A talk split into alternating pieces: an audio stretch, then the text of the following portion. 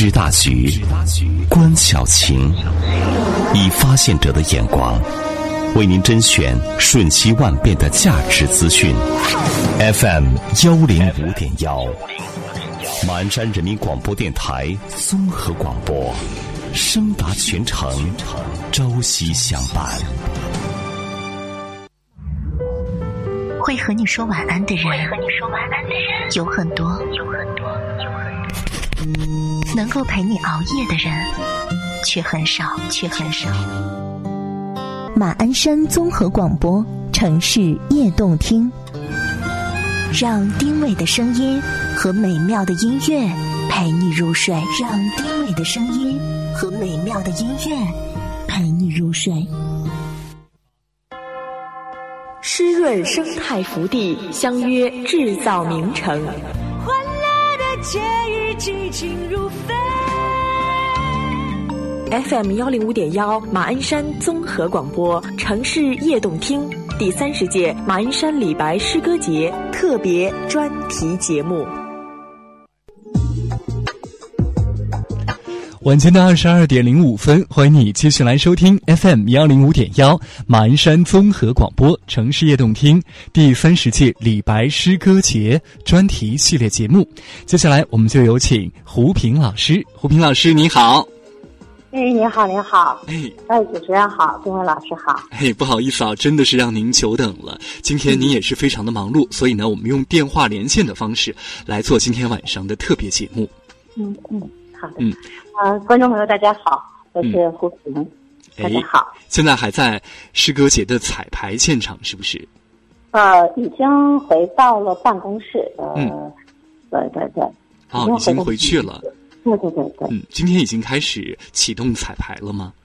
哦，今天一天是它不是彩排是连排，哦然后连排了将所有的节目，哎，所有的节目进行连排。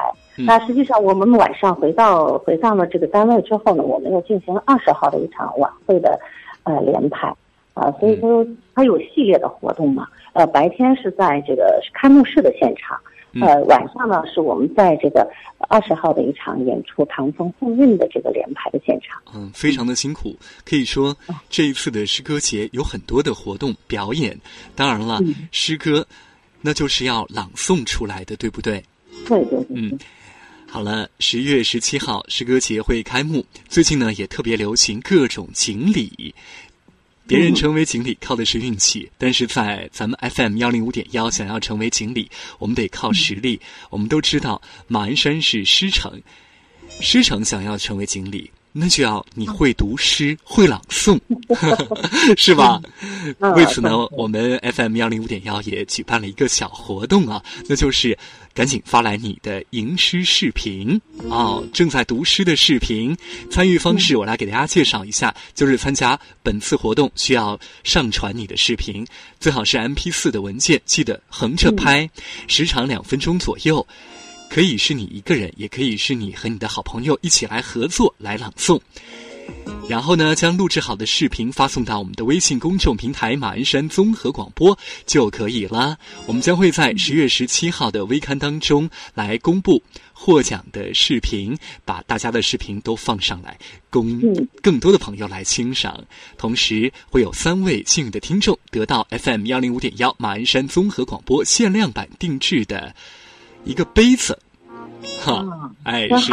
祝大家都能成为那个幸运的人。是啊，今天 我们马胡平老师这样的一个大腕儿，朗诵界的大腕儿，他是马鞍 山朗诵家协会朗诵协会的会长，所以今天我们把你给请来，你也要跟我们来说一说朗诵，如何朗诵的更好听啊，让咱们的听众朋友能够拿到奖品。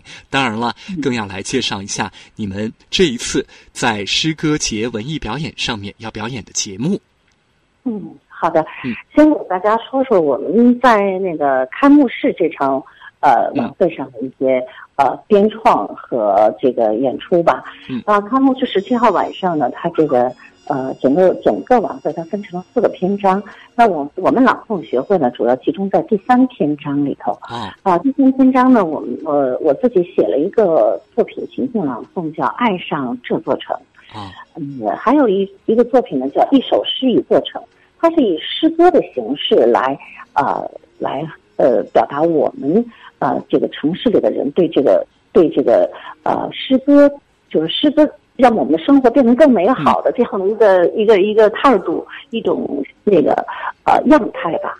嗯，是呃，对对对。那么爱上这座城呢，我自己在创作的时候呢，实际上是从呃这个四代人，因为我们这个城市到今年是六十二六十二周年的建市，呃，应该是十二号是他六十二岁的生日。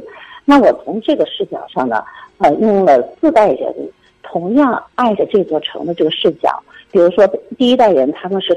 嗯，就是说开就开拓者，他们来的时候很年轻。那今天这个老演员呢，今年是八十五岁，他真的是，真的是第一代的来到这儿的一个。当时我们的一个老话剧演员，那第二代人呢，就跟我的年龄是相仿，和这个城市的年龄相仿。那第三代人呢，其实就是现在的九零后、八零、八五后到九零、九五后这样的一个年龄阶段呢，他们是城市现在的担当者。那还有第四代人呢，是大概只有。呃，九岁的一个孩子，那么我们超度了属于哎，属于这个城市的未来。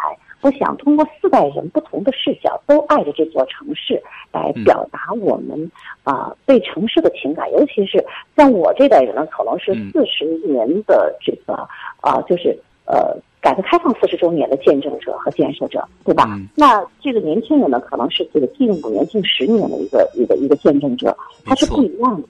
所以我们希望多角度。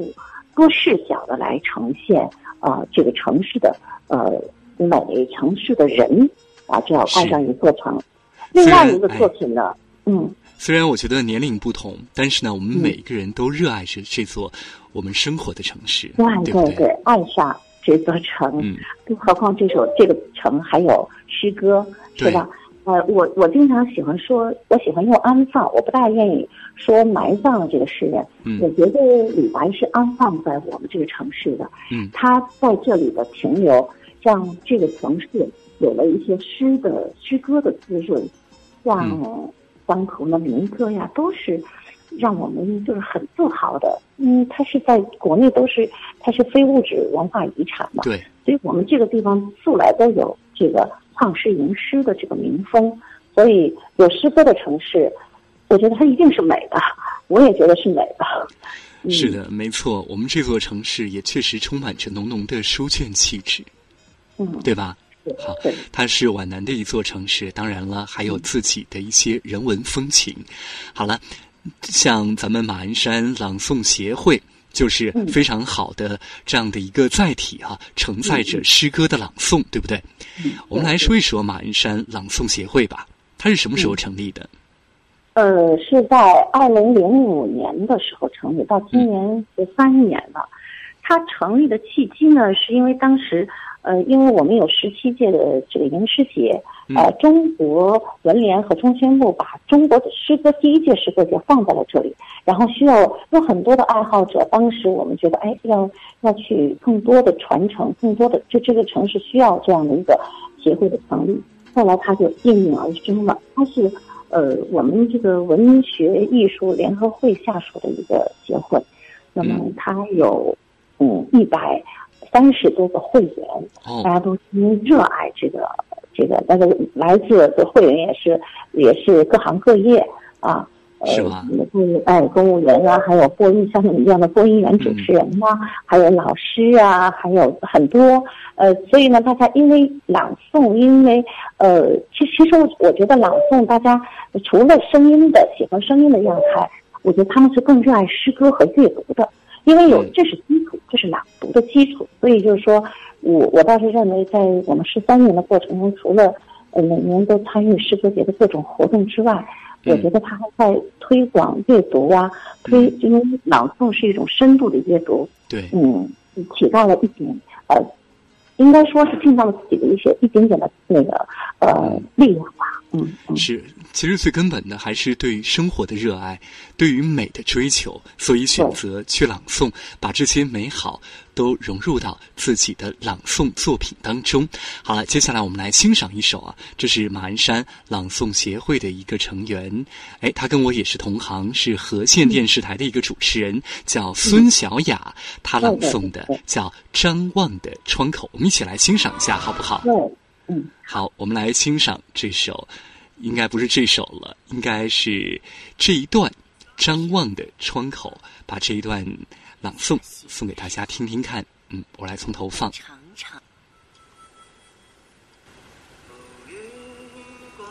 飘在北方，下雪的时候，我常常会想起家乡。家乡的月光，就像某个夜晚，看到月光，心里便飘满了雪。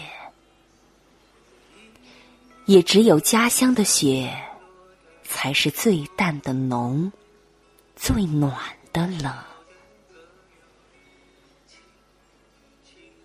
到了二月，雪藏的麦苗探出绿绿的脑袋，它们打量着陌生的世界。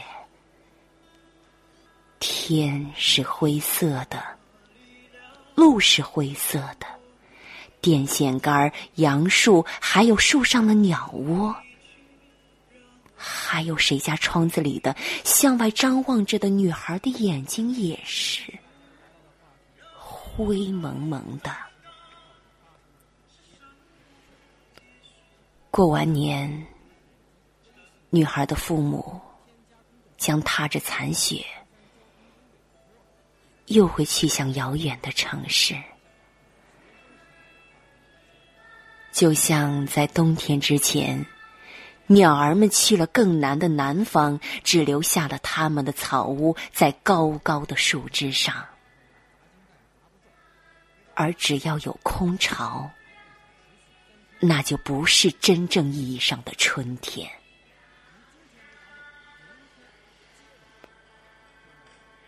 我多么希望！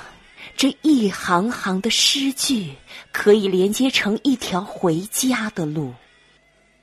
这些长短排列的汉字，就是妈妈的脚印，一直走向那扇张望的窗口。我想有一天一定会的。孩子不再留守，妈妈不再远走。我想鸟儿们会飞来的，衔着阳光的线条，一缕一缕的给窗外的寂静添上金色的声音。而那个时候，我大概也已回到了家乡，可以安稳的睡眠，做梦。每天早上被鸟音唤醒。月光洒在每个人心上，让回家的路有方向。湿润生态福地，相约制造名城。欢乐的节日，激情如飞。FM 幺零五点幺，马鞍山综合广播城市夜动听第三十届马鞍山李白诗歌节特别专题节目。这里是 FM 幺零五点幺马鞍山综合广播第三十届李白诗歌节特别专题节目。你好，胡平老师。哎，你好，你好，哎，你好。刚才我们一起来听到的是我们的一位同行了。和县电视台的孙小雅，她朗诵的，你觉得她朗诵的怎么样？啊，这个，因为，嗯，呃，这个我先先说一下这个作品，这个作品是欧震老师，呃，为这个中国呃诗歌呃学会为这个留守儿童创作的一个作品。当时我拿到这个作品的时候，在我们的学会群里头就寻找好听的声音来读它。那当时选到了小雅的时候，我我听到小雅的声音，其实我到现在还没有和她见过面，我们都是会员之间介绍，然后介绍进来之后呢，我因为工作特别忙，然后我听到这个声音之后，我说，哎呀，这个声音好，我说小雅你来读吧。那我们在呃磨合了几次之后呢，这个是呈现在是应该是七月中旬之后给我的，那么我觉得他还是诠释了这个作品。这个作品，呃，我自己给他打了八十五分，啊、当然不是满分，嗯因为艺术本身就不是不是就是一个遗憾的艺术。是其实这个作品，呃，从开头到结尾之后，我觉得它结尾之结尾应该再鲜亮一点，节奏再变化一点，就会更好了。嗯呃，就会上到九十分。不过他已经八十五分，我我我们自己的会员也不，对，是吧不好意思给他打更高的分儿，但是他是真的很棒很棒的一个朗读者，而且他还选了音乐，对吧？对编对对了非常贴切的一首。想法。对、嗯对，呃，这个也是我们，因为我们学会有一个有一个栏目叫“诗的城朗读者沙龙”，嗯我们经常会在沙做一些线上线下的活动。那之后呢，也会推出不断推出一些朗读者。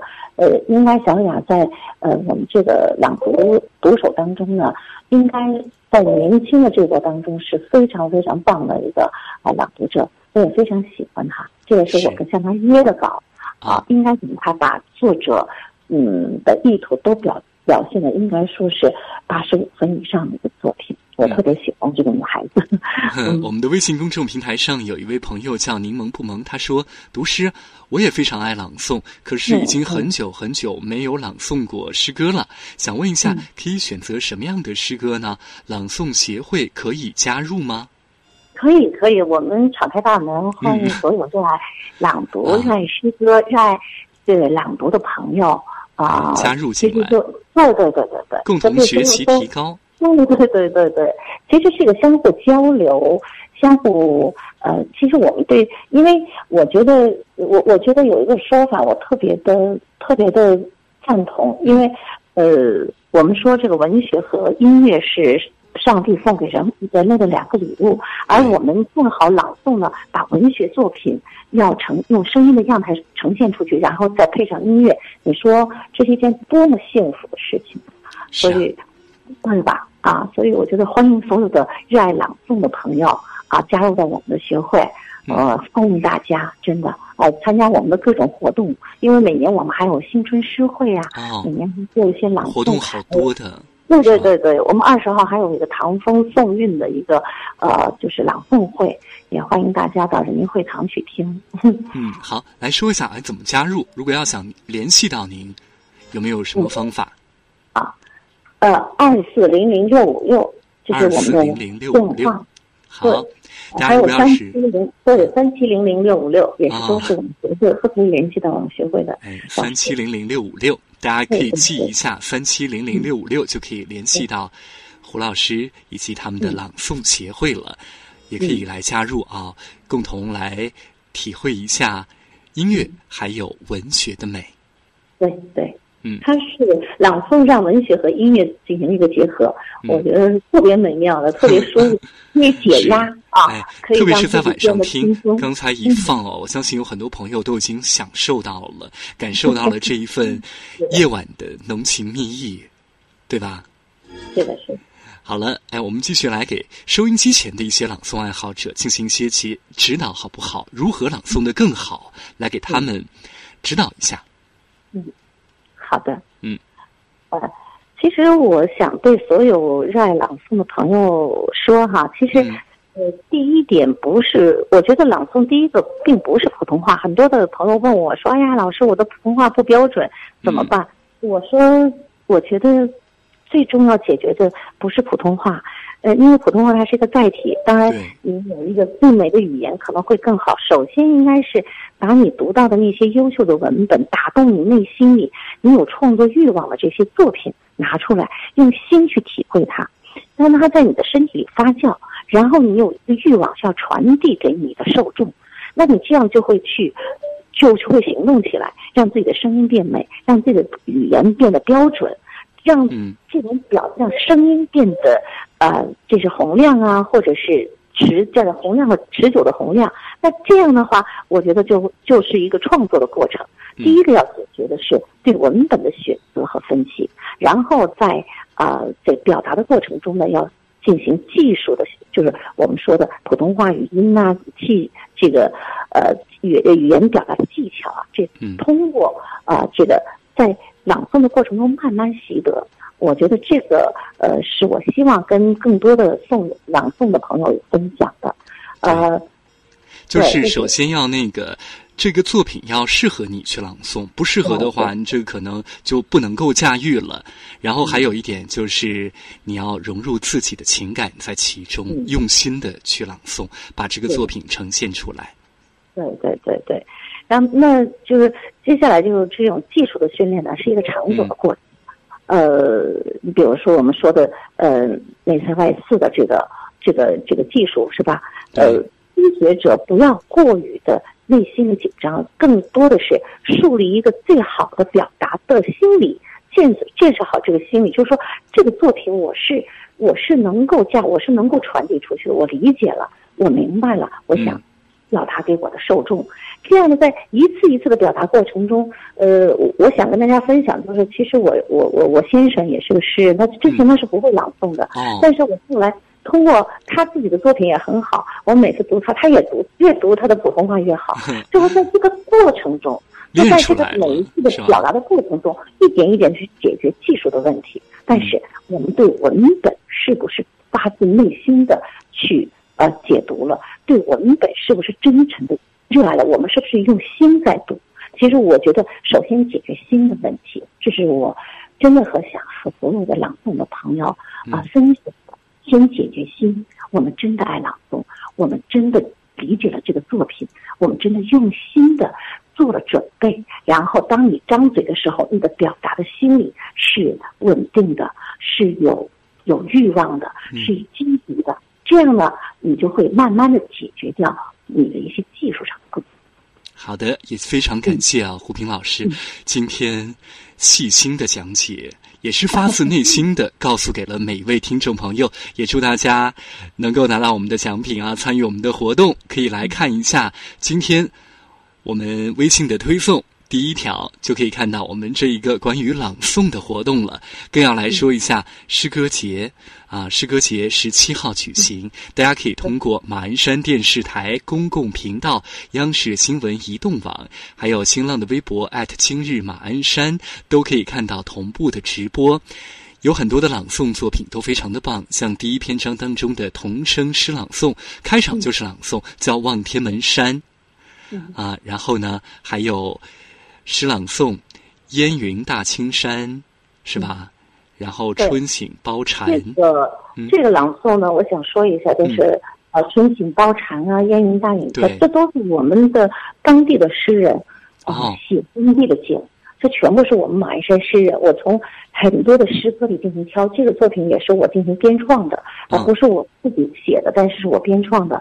像。都是和山有关，和咱们你看有南山的花，在基隆山、与珊瑚，对吧？对，都是咱们南山的。当地的诗人写我们当地的景的，所以我把它呃融合在了一起，变成了一个节目。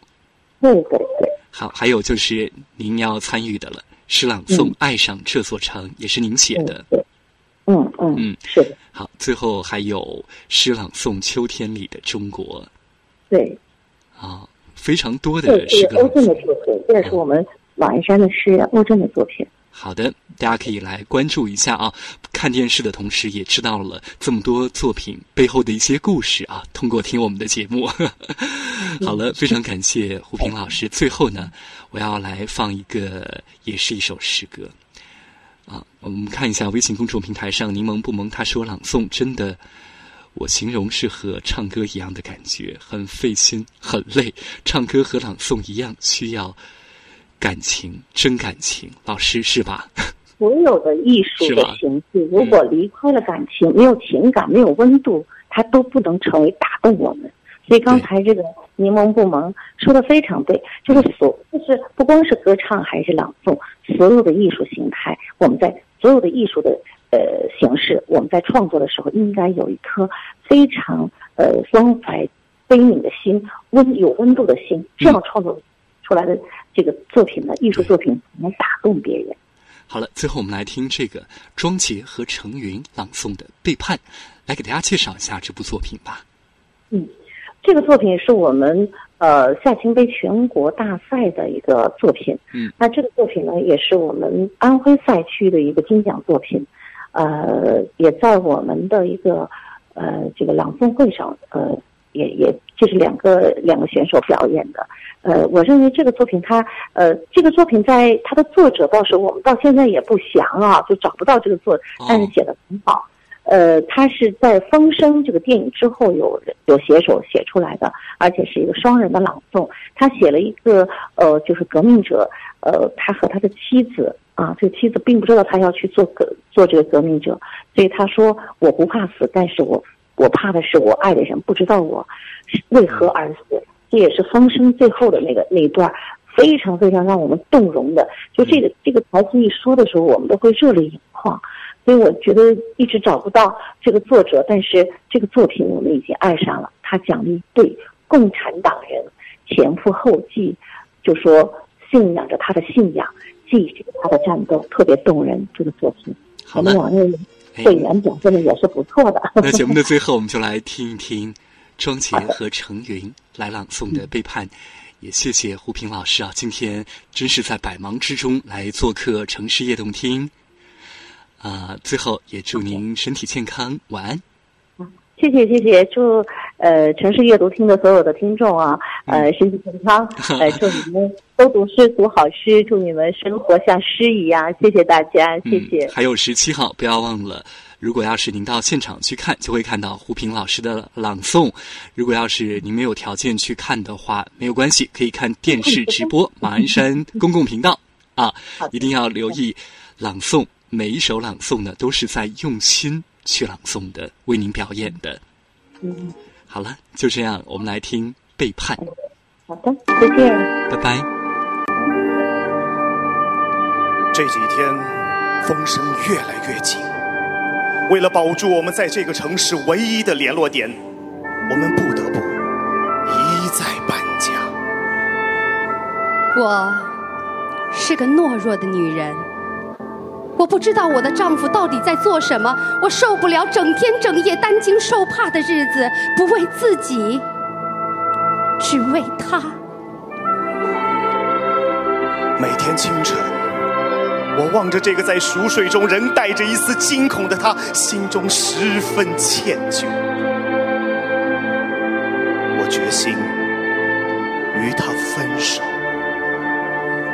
说出这话是我努力的表现的粗暴，否则他绝不会愿意离开我。那天他的样子十分可怕，他背叛了我们的爱情。我早已准备为革命献身，但不忍连累他。这个美丽而柔弱的爱我的女人。他走后没几天。日本宪兵搜查了我们的居室，他们对我用刑，让我供出他的去向。我不知道，我真的不知道，我没有出卖他。再过二十分钟，我的生命就要结束了。我万万没有想到，出卖我的正是他。他们鞭打我。给我上老虎凳，甚至使用电刑。我没有挨过打，我不知道挨打的滋味。精神迷乱中，我胡乱说出了一个地址，那是我们曾经的爱的小窝。我们搬过那么多的住处，我一直以为他已经早已忘了那儿，而我，我只记得那儿。与他分手后。我住进了我们最初的小屋，这个地方没有人知道，除了他。可敌人恰恰是在那儿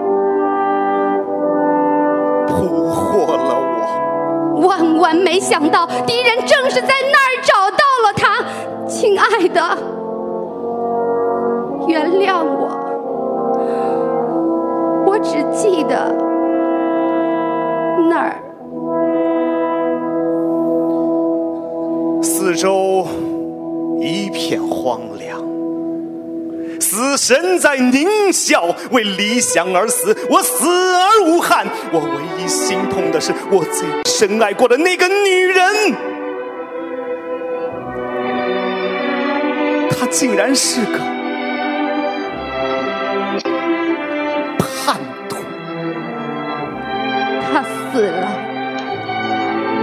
后只轻蔑地瞥了我一眼。我不怕死，怕的是爱我者不知我为何而死。我无法向你解释这一切，我只想让你知道，我追随我的爱情，也将信仰你的信仰。我只有这一夜悲伤的权利，明天还要继续我们的使命。我的肉体即将陨灭，但我的灵魂将与你同在。我的爱人，我对你如此无情，只因民族已到了存亡之际，我辈只能奋不顾身，挽救于万一。敌人不会了解，我不是一个人。你不是一个人，这是理想的代价，是一种信仰，一种精神。